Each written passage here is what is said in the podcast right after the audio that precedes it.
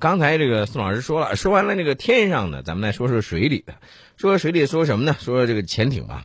以前咱们在说到这个潜艇的时候，你记不记得宋伟？咱们说的这个潜艇的这个发动机，呃，应该说在制造上，包括和它的这个应用上，咱们应该说比以前有了长足的一个进步了。没错，这个大家都知道，核潜艇可以在这个水里头长时间的这个游啊，嗯，然后好长时间它就不是出来啊，不换气儿，然后呢自个儿有这种动力，嗯，那么常规潜艇呢？常规潜艇因为有了这种 AIP 这种发动机，AIP 是不依赖空气动力系统，对，啊。这你可以或者有一些就直接说的按音译吧，斯特林发动机，嗯。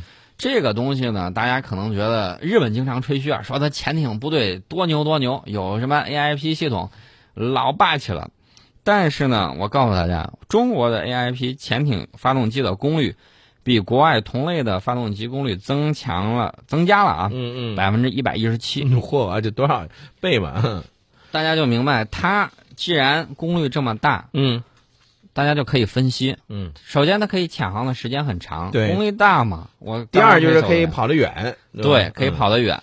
它既然能潜伏时间长，还能跑得远，然后它又不依赖空气，嗯，它更接近于这种核潜艇。对，所以这个性能应该说是当前在世界上是独一无二的，是吧？啊，这是个绝对是我军 AIP 技术的这种独门绝技。嗯二零一五年四月二十六号的时候，《人民日报》第四版啊刊登了一篇文章，就“最美职工揭晓，劳动者因何美丽”嗯这篇文章，它里头有一段话，大家要注意，它是这么说的：在特种发动机领域，中船重工公司第七幺幺研究所这个热气机事业部特种发动机团队历时十年研制成功，拥有完全自主知识产权的新型发动机，然后跟国外同类比型，就是先进的同类型产品相比，嗯啊，功率提高了那么多，世界首创，而且已经列入国家下一代舰船的应用计划。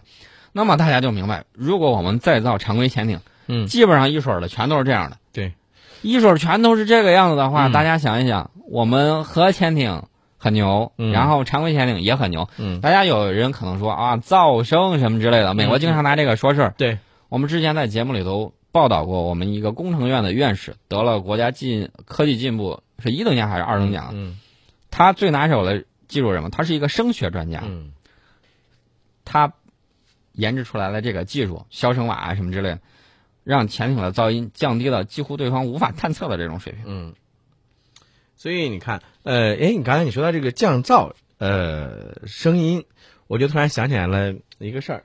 你说呃大家对于噪声是一个什么样的一个想法？一提到噪声啊，生活当中一觉得，哎呦，太刺耳了，甚至时间长了会头疼，对吧？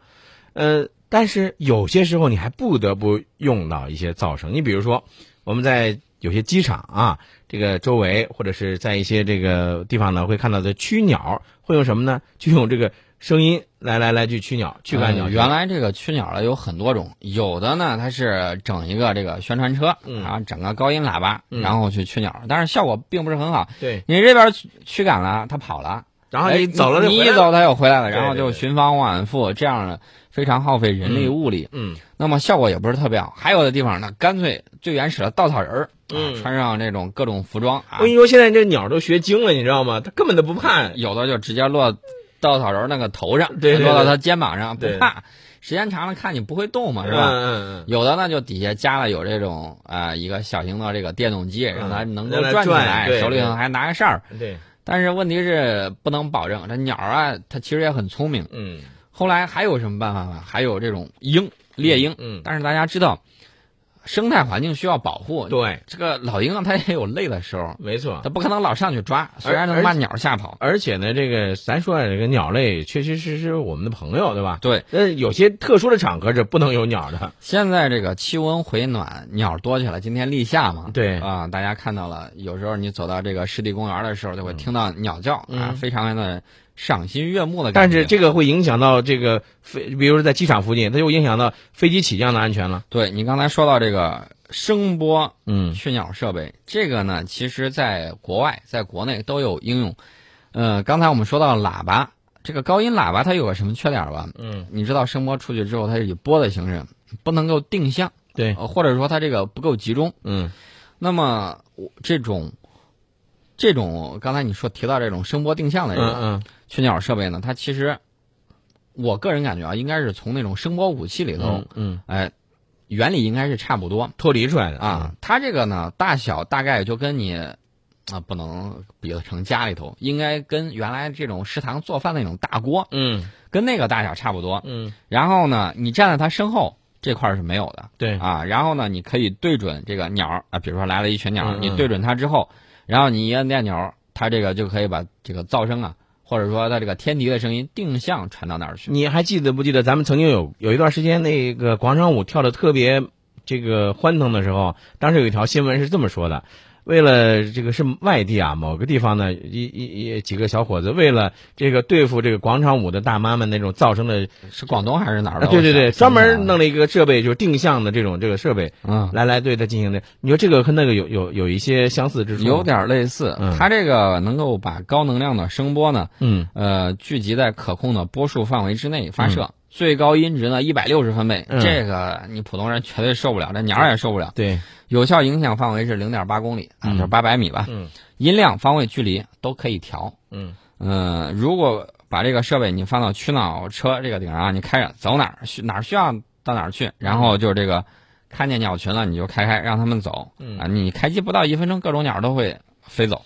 我觉得这个挺好，因为什么呢？你比如说，呃像以以往啊，这个机场周边的水域啊、农田啊、林地这些区域，像这个你车辆根本就没办法进去嘛，对吧？对这个呢，其实呢也是为了保证这种飞行器的起降安全，嗯因为这个毕竟更重要一些。嗯那么我就觉得嗯可以给大家引申一点，嗯其实这种声波武器啊，美国是有的。嗯这种武器我最早看见的时候，它是装在悍马车上，嗯它那个锅可要大得多，有多大个儿吧？大概得有，呃，我估计一下，得有咱这一面墙这么大。嗯那大家可能觉得啊，你你那儿墙是什么样？我们也没见过。嗯大家知道原来那个家里头那种木板儿的那种门儿吧？嗯木板门儿大概得有四扇拼起来那么大，嗯，就那么大个儿的一个发射，它是一个天线，天线，嗯。它是起什么作用呢？这种是非致命性武器中的一种，主要用来驱散这种人群，嗯。比如说骚乱的时候，因为你是忍受不了这种噪音的这种侵袭，对吧？对，嗯。然后呢就会四散而逃，对对对。就会这个情况起到驱散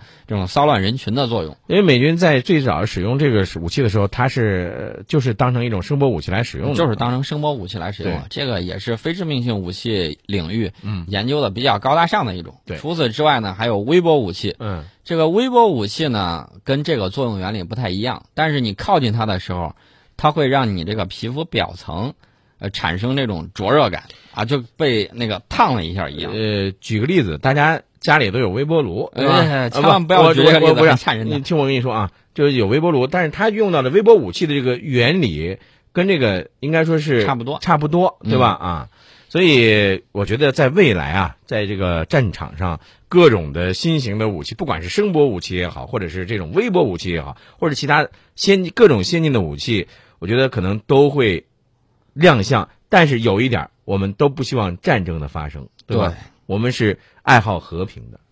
好，十点五十八分了，我们即将结束我们今天的节目。来看一下，在微信平台上，龙卷风说，中国经济模式的转型呢，是不是也面临着巨大的压力？呃，在以后的这个岁月里，也会有一些阻力，是不是可以这样理解，宋老师？我们所以说现在要这个调结构、促发展。嗯，另外呢，很多企业啊它还要把各种的管理科学以及先进的科学技术应用到这种具体的实践当中去。嗯嗯还需要过程。那么我相信将来以后，我们啊打造智能城市、打造物联网等等这些新的东西，你只要把这些东西做好，我觉得你可以把世界上很多国家远远的抛在后面。没错。